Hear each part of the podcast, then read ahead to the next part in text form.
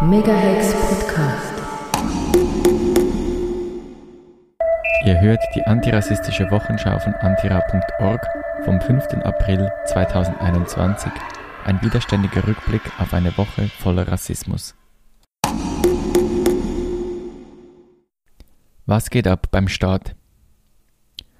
Bericht des Bundesrates über die Aktivitäten der schweizerischen Migrationsaußenpolitik 2020.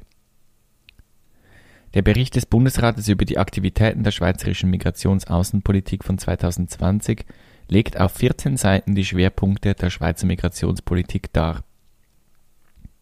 Was mit Euphemismen und in schönen Sätzen beschrieben wird, erzählt eigentlich die Geschichte einer auf Eigeninteresse ausgerichteten Abschottungspolitik der Schweiz. Migrationsdialoge. Mehr Ausschaffungen ermöglichen. In seinem Bericht schreibt der Bundesrat, Zitat, Trotz der aufgrund von Covid-19 schwierigen Voraussetzungen ist es gelungen, Migrationsdialoge mit wichtigen Partnerländern wie Algerien, Marokko, Tunesien, Côte d'Ivoire, Iran, Kosovo und Sri Lanka durchzuführen. In verschiedenen Verhandlungen über Migrationsabkommen konnten auch substanzielle Fortschritte erzielt werden. Zitat Ende. Das Ziel sogenannter Migrationsdialoge ist klar. In erster Linie geht es darum, geflüchtete Personen mit wenig oder keinen Aussichten auf Asyl möglichst schnell wieder loszuwerden. So hat in diesem Zusammenhang Karin Keller-Sutter erst kürzlich Nigeria und Algerien besucht wie antira.org berichtete. Dass bei Ausschaffungen oft Zwangsmaßnahmen angewendet werden und brutal vorgegangen wird, dass dabei Menschen, welche aus berechtigten Gründen ein Land verlassen haben, gegen ihren Willen dorthin zurückgeschickt werden, wird im Bericht des Bundesrates nicht erwähnt. Solidarität mit Griechenland. Die Türen schließen. Unter der Rubrik bilaterale Zusammenarbeit mit EU-Mitgliedstaaten gibt der Bundesrat die Unterstützung von Griechenland als Priorität an. Darauf folgt eine selbstdarstellerische Auflistung der geleisteten Unterstützung, die Finanzierung von Aufnahmestrukturen speziell für Mädchen und Familien, an Hilfsorganisationen gesprochene Kredite sowie humanitäre Hilfe, welche vor Ort auf Lesbos geleistet wird Dort unterstützt die Schweiz im neuen Lager den Aufbau der Wasserversorgung für 10.000 Personen. Im Mai 2020 konnten 23 unbegleitete Minderjährige aus den griechischen Lagern in die Schweiz einreisen. Bis heute sind 66 dazugekommen. Minderjährige, welche die Schweiz mehrheitlich aufgrund von Familienzusammenführungen gesetzlich sowieso aufnehmen musste. Eine beschämend geringe Zahl im Wissen um die Möglichkeiten der Schweiz. Was im Bericht als großer Akt der Solidarität inszeniert wird, ist angesichts der Zustände in den griechischen Lagern ein Hohn. Auch in seinem Bericht redet der Bundesrat die Situation in Griechenland schön. Die geflüchteten Menschen auf den griechischen Inseln müssten und können durch Europa und die Schweiz evakuiert werden. Wie die WOTS schreibt, Zitat, jedes Kind, das sich auf Lesbos aus Verzweiflung die Haare ausreißt, ist ein Kind, das längst hier sein könnte. In einem Asylverfahren, in Schutz, mit einer Perspektive. Zitat Ende. Strategische Verknüpfung. Gelder dort einsetzen, wo sie Migration verhindern. Als Schwerpunkte der migrationsaußenpolitischen Aktivitäten werden das Horn von Afrika, Nord-, Zentral- und Westafrika, der Mittlere Osten sowie der Westbalkan angegeben Auffallend ist dabei, dass nebst der sogenannten Rückkehrzusammenarbeit darauf abgezielt wird, Zitat, im Sinne der strategischen Verknüpfung und mit verschiedenen Instrumenten den Schutz und die Integration vor Ort zu verbessern und gleichzeitig längerfristig auf die vielschichtigen Ursachen irregulärer Migration und Flucht einzuwirken. Zitat Ende. Als eines der Beispiele wird die Unterstützung der Schweiz im Flüchtlingscamp Kakuma Kalobeye in Kenia genannt. Dort wird die Anwendung digitaler Lösungen zur Stärkung von Berufskapazitäten in und um das Flüchtlingscamp gefördert, ganz im Sinne dieser sogenannten strategischen Verknüpfung. Die zunehmende Verknüpfung von finanzieller Unterstützung bzw. sogenannter Entwicklungszusammenarbeit und Migration ist äußerst problematisch. Wie Erfahrungen zeigen, werden durch den Fokus auf Migration die Mittel oft nicht am richtigen Ort eingesetzt. Zudem fehlt es Ländern, welche keine typischen Herkunftsländer sind, an Unterstützung. Auch hier zeigt sich, wie die Schweiz auf Kosten anderer konsequent ihre eigenen Interessen verfolgt. Schutz der Außengrenze. Abschottungspolitik, die Leben kostet. Die Stärkung des sogenannten Außengrenzmanagement gibt der Bundesrat als wichtigstes Ziel an.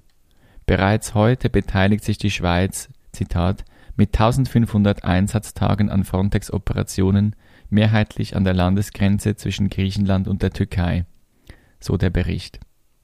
Kurz wird auch auf die an Frontex geäußerten und bestätigten Vorwürfe eingegangen. Frontex ist für zahlreiche Pushbacks, kollektive Abschiebungen von geflüchteten Personen ohne deren Asylantrag zu prüfen, verantwortlich. Anstatt für sichere Fluchtrouten zu sorgen, steht Frontex für Grenzsicherung und Abschottung und ist mitverantwortlich dafür, dass das Mittelmeer noch immer als eine der tödlichsten Fluchtrouten der Welt gilt. Die Antwort des Bundesrates auf diese Pushbacks und Menschenrechtsverletzungen, eine sogenannte Expertin wird an das Grundrechtsbüro von Frontex entsandt. Dieser Abschnitt des Berichtes zur Zitat Herausforderungen beim Schutz der Außengrenze zeigt nochmal in aller Deutlichkeit, um was es hier eigentlich geht. Um eine Schweiz, die die Türen und Augen schließt, um eine Abschottungspolitik, die Leben kostet. Zürcher Sozialamt muss Einsicht in Millionenverträge im Asylbereich gewähren. Nach zweijährigem Rechtsstreit gibt das Bundesgericht der Zeitung Republik Recht. Das Sozialamt und die Sicherheitsdirektion unter Leitung von Mario Fehr wollten die Verträge bis zuletzt geheim halten. Die Republik hatte Anfang 2019 unter Berufung auf das kantonale Öffentlichkeitsgesetz Einsicht in die Verträge zwischen dem Kanton Zürich und den beiden Dienstleistern im Asylbereich ORS Service AG und Asylorganisation Zürich AOZ verlangt. Die ORS AG erhielt im November 2018 vom Kanton den Zuschlag über 33,6 Millionen Franken für fünf Jahre, um die Betreuung von abgewiesenen Asylsuchenden zu gewährleisten. Die AOZ erhielt für den gleichen Zeitraum 83,26 Millionen Franken vom Zürcher Sozialamt, um die sogenannten Durchgangszentren sowie unbegleitete Minderjährige zu verwalten.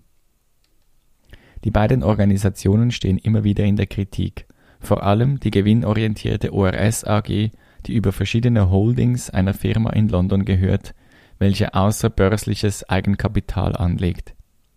Die ORS AG macht in der ganzen Schweiz rund 100 Millionen Franken Gewinn jährlich, die öffentlich-rechtliche AOZ unter Leitung des ehemaligen SP-Politikers Martin Waser setzt sogar 250 Millionen Franken um. Und das auf den Rücken von Menschen, die in der Schweiz Asyl beantragen. Obwohl der Kanton bereits seit 20 Jahren die Aufträge im Asylbereich an externe Firmen auslagert, gibt es erstaunlich wenig Transparenz über die Inhalte und Details dieser Aufträge. Das versuchte die Republik zu ändern, doch das Sozialamt unter Andrea Lübbenstedt stellt sich quer und hielt alle Verträge mit fadenscheidigen Ausreden unter Verschluss. Nachdem die Republik juristisch gegen diese Entschlüsse vorgegangen war und vom Zürcher Verwaltungsgericht im Mai 2020 Recht erhalten hatte, zog das Zürcher Sozialamt jedoch weiter vors Bundesgericht. Der notorisch rechte SP-Politiker und Leiter der Sicherheitsdirektion Mario Fehr erteilte Lübbenstedt eigenhändig die Befugnis vors Bundesgericht zu ziehen, welche sie ohne seine Ermächtigung nicht gehabt hätte. Warum liegen dem Zürcher Sozialamt und der Sicherheitsdirektion so viel daran, dass die Verträge nicht veröffentlicht werden? Das öffentliche Interesse an der Bekanntgabe genau dieser Informationen, zum Beispiel Betreuungsschlüssel, Pauschalen, Entschädigungen, sei schließlich besonders hoch, hieß es im Urteil. Das werden wir erfahren, sobald sie auf Geheiß des Bundesgerichtes und dank der Beharrlichkeit der Republik offengelegt sind. Pilotprojekt in der Stadt Zürich für bessere medizinische Versorgung von Sans-Papiers. Zürichs Regierungsrat hat ein Konzept für bessere Versorgung von Menschen ohne Krankenversicherung entwickelt. Dies ist auch wegen der Corona-Pandemie längst überfällig. Der Zeitpunkt enthält aber gleichzeitig eine zynische Komponente. Die alternative Liste AL hat 2017 eine Motion eingereicht, um Sans-Papiers einen besseren Zugang zu medizinischer Versorgung zu ermöglichen. Der Stadtrat hat nun ein Pilotprojekt entworfen. Davon profitieren würden nicht nur die 10.000 in der Stadt Zürich lebenden Sans-Papiers, sondern alle Menschen ohne Krankenversicherung. Zum Beispiel auch SexarbeiterInnen oder obdachlose Menschen. Bestehende Angebote sollen erweitert und gestärkt werden. Außerdem möchte der Stadtrat herausfinden, wer auf die entsprechenden Angebote genau angewiesen ist. Die dreijährige Testphase kostet die Stadt insgesamt 4,5 Millionen Franken. Die SVP lehnt die Motion erwartungsgemäß ab. Gemeinderat Walter Anken sagt, Zitat, wir stecken wegen Corona mitten in einer Wirtschaftskrise, deren Dauer wir nicht kennen, deshalb müssen wir uns bei den Ausgaben auf das wirklich Notwendige beschränken. Zitat Ende. Dass Sans-Papiers von der Pandemie und der Wirtschaftskrise besonders betroffen sind, scheint ihn nicht zu interessieren. Obwohl die meisten Sans-Papiers einer Arbeit nachgehen, haben sie wegen ihrem Status keine Chance, bei Erwerbsausfall von Lohnfortzahlungen oder Corona-Hilfsgelder zu profitieren. Auch haben sie eine höhere Ansteckungsgefahr, da sie oft in Bereichen arbeiten, in denen sie mit vielen Menschen in Kontakt kommen. Auch die GLP lehnt den Vorstoß ab und schiebt die Verantwortung an Kanton und Bund weiter. Dass die Motion nun behandelt wird, ist längst überfällig, denn viele Sans-Papiers verzichten wegen der Kosten und aus Angst vor einer Ausweisung auf den Gang ins Spital. Gleichzeitig birgt der Zeitpunkt auch eine gewisse Zynik, denn solange die medizinische Unterversorgung nur die Sans-Papiers selber betraf, war dies der Mehrheit offensichtlich egal. Da sie nun aber auch ein Ansteckungsrisiko für andere Menschen darstellen, werden sie zum Problem der ganzen Gesellschaft. Hier gibt es Analogien beispielsweise zur HIV-Epidemie. Solange sich nur obdachlose Drogen, Drogenabhängige untereinander anstecken, wurde nichts unternommen. Erst als sich auch vermehrt Menschen aus der Oberschicht ansteckten, wurden Maßnahmen wie Spritzenabgaben eingeführt. Außerdem bleibt zu hoffen, dass sich das Projekt auf das Bereitstellen der medizinischen Angebote konzentriert. Eine genaue Bedarfsabklärung kann den betroffenen Menschen natürlich helfen, weil dadurch die passenden Angebote geschaffen werden. Sie könnte aber auch zu einer weiteren Stigmatisierung von Sans-Papiers führen, wenn die erhobenen Daten nicht sicher und zweckorientiert verwaltet werden. Denn wie wir unter anderem in der Wochenschau vom 11. Januar 2021 gezeigt haben, eiert die Stadt Zürich beim Thema Regularisierung von Sans-Papiers weiter nur rum. Stichwort Zürich City Card. Dass die einzig sinnvolle Lösung eine sofortige und vollständige Legalisierung aller Sans-Papiers sein kann, ist wenigstens auch bei einigen PolitikerInnen angekommen. Der Zürcher Stadtrat Daniel Leupi von den Grünen sagt darum im Gemeinderat in Anlehnung an den berühmten Spruch von Cato, dem Älteren, unabhängig vom eigentlichen Thema, am Ende jeder Wortmeldung, Zitat, im Übrigen bin ich der Meinung, dass der Regierungsrat Sans-Papiers regularisieren soll. Was ist aufgefallen? Zehnjähriges Mädchen nach Pushback hospitalisiert. Ein zehnjähriges Mädchen erlitt nach einem Pushback durch die französische Polizei einen posttraumatischen Schock und musste hospitalisiert werden. Gemeinsam mit anderen afghanischen Migrantinnen versuchte die Familie die Grenze zu überqueren. Am frühen Morgen des 26. März versuchte eine Gruppe afghanischer Migrantinnen durch das Susa-Tal die italienisch-französische Grenze zu überqueren.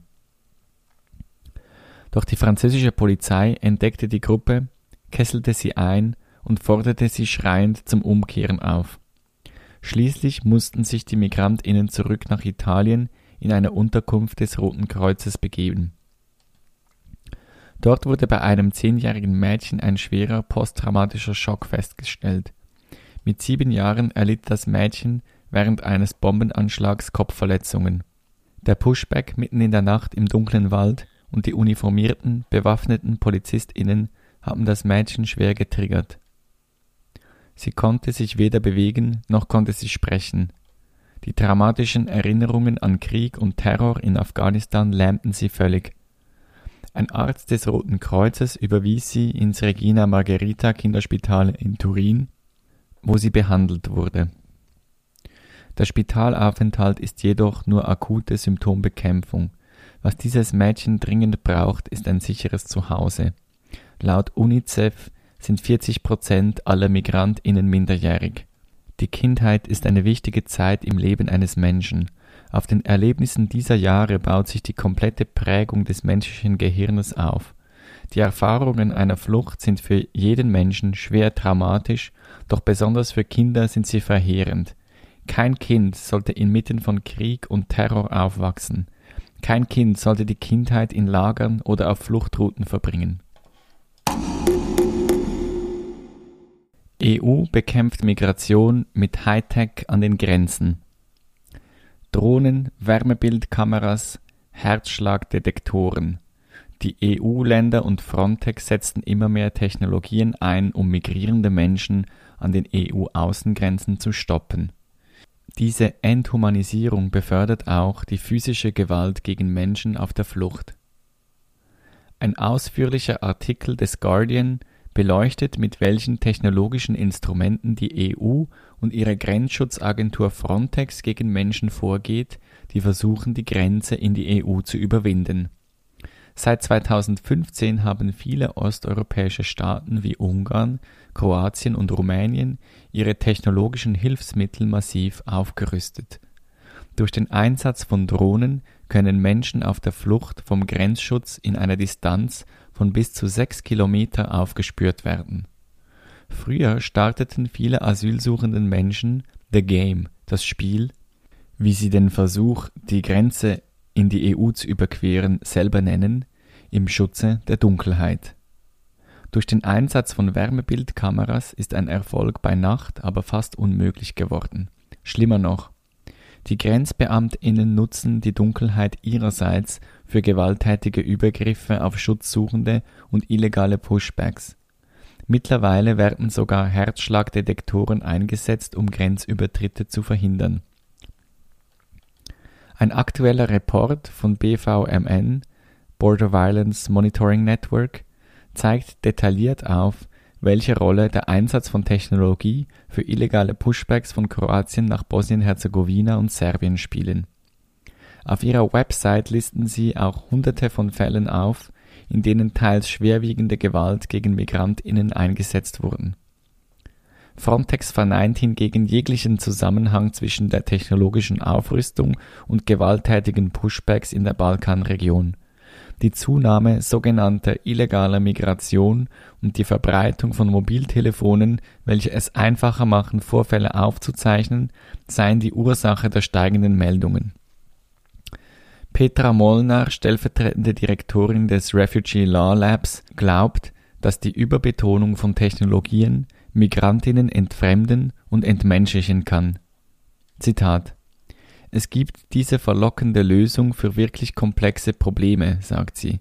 Es ist viel einfacher, einen Haufen Drohnen oder eine Menge automatisierter Technologie zu verkaufen, anstatt sich mit den Triebkräften zu beschäftigen, die Menschen zur Migration zwingen oder den Prozess humaner zu gestalten. Zitat Ende. Die technologische Aufrüstung ist genau wie die Bewaffnung von Frontex-Grenzbeamtinnen ein weiterer Schritt, Europa in eine Festung zu verwandeln. Schutzsuchende Menschen wird quasi der Krieg erklärt. Faschistoide Regime rüsten sich mit der Zustimmung aus Brüssel auf und befeuern rassistische Übergriffe gegen Migrantinnen. Diese Entwicklung muss mit allen Mitteln bekämpft werden. Lager in Griechenland. Die Lage bleibt katastrophal. EU-Innenkommissarin Ilva Johansson besuchte letztens die griechische Insel Lesbos und beschönigte anschließend die katastrophale Lage vor Ort. Seit dem Brand in Moria hat sich die Lage für die geflüchteten Menschen weiter verschlechtert.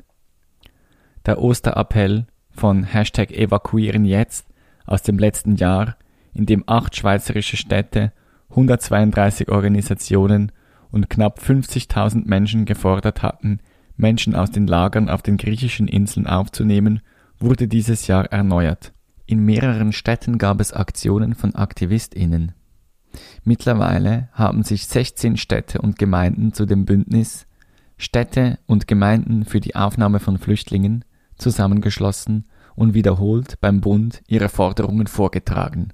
Doch die Regierung, allen voran Migrationschef Mario Gattiker und FDP-Bundesrätin Karin Keller-Sutter, lassen diese an sich abperlen, wiederholen die Floskeln der Hilfe vor Ort und nahmen symbolisch einige Dutzend Kindern aus Moria auf, welche ohnehin einen Schweizbezug haben und von den 1600 Personen, die unabhängig davon im Rahmen des sogenannten Resettlement-Programms in die Schweiz hätten aufgenommen werden müssen, sind gerade einmal 330 Personen angekommen. Dabei wäre dringendes Handeln erforderlich. Nach dem Brand in Moria im September 2020 haben sich die Umstände noch verschlechtert. Das neue Lager Karatepe kann nicht einmal grundlegende Menschenrechte einhalten. Die Bewohnerinnen des Lagers sind der Bleiverseuchung des Bodens, den Wetterverhältnissen, physischen und sexualisierten Übergriffen ausgeliefert. Die sanitären Bedingungen im Lager sind nach wie vor katastrophal. Die Versorgung mit Elektrizität ist nicht gewährleistet. Es gibt ungenügende medizinische Versorgung, kaum psychologische Betreuung und keine Zelte für Schulunterricht. Diese Forderungen zur Grundversorgung waren zu Weihnachten im Dezember von BewohnerInnen des Lagers in einem offenen Brief vorgetragen worden. Es gab jedoch keine Reaktionen der griechischen Regierung oder der europäischen Verantwortlichen mit dem Verweis darauf, dass Karatepe nur ein Übergangscamp sei, auf das im September geschlossene Camps folgen sollen.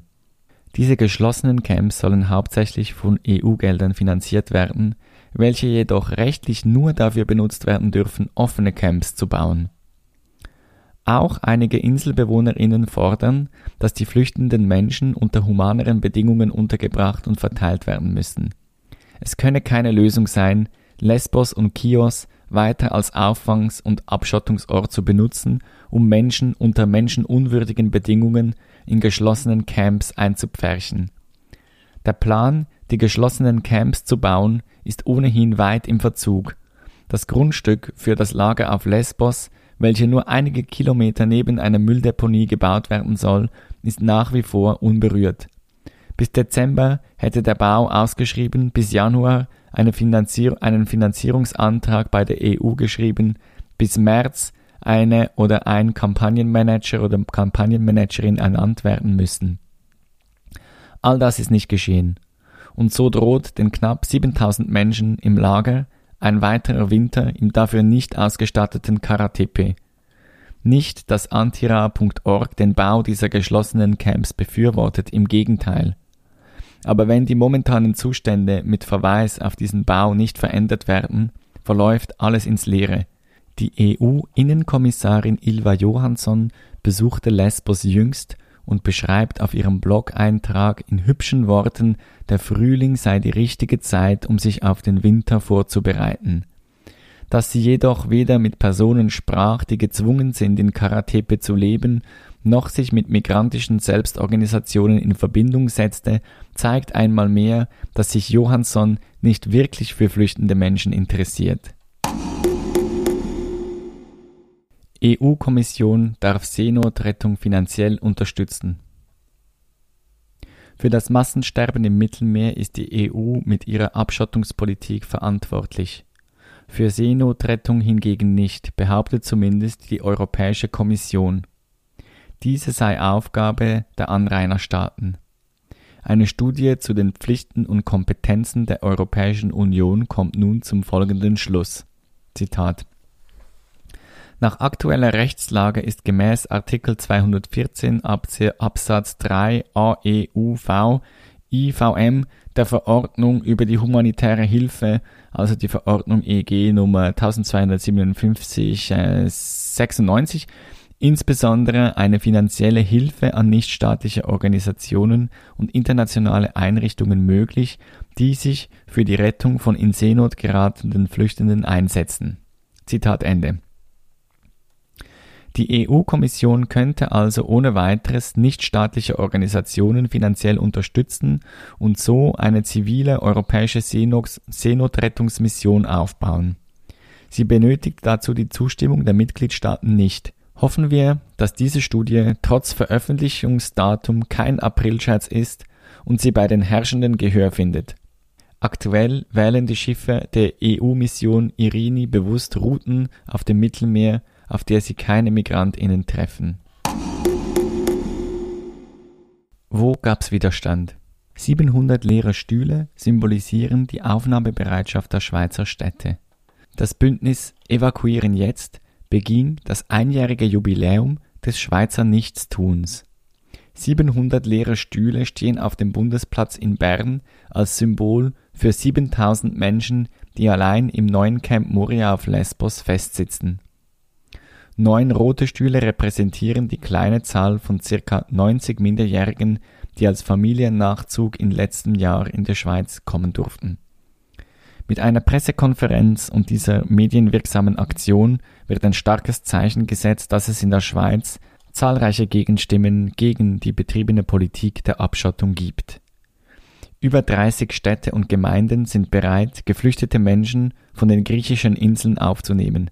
Auch in Lausanne Luzern, Buchs und Genf fanden Aktionen statt. Hashtag Wir haben Platz.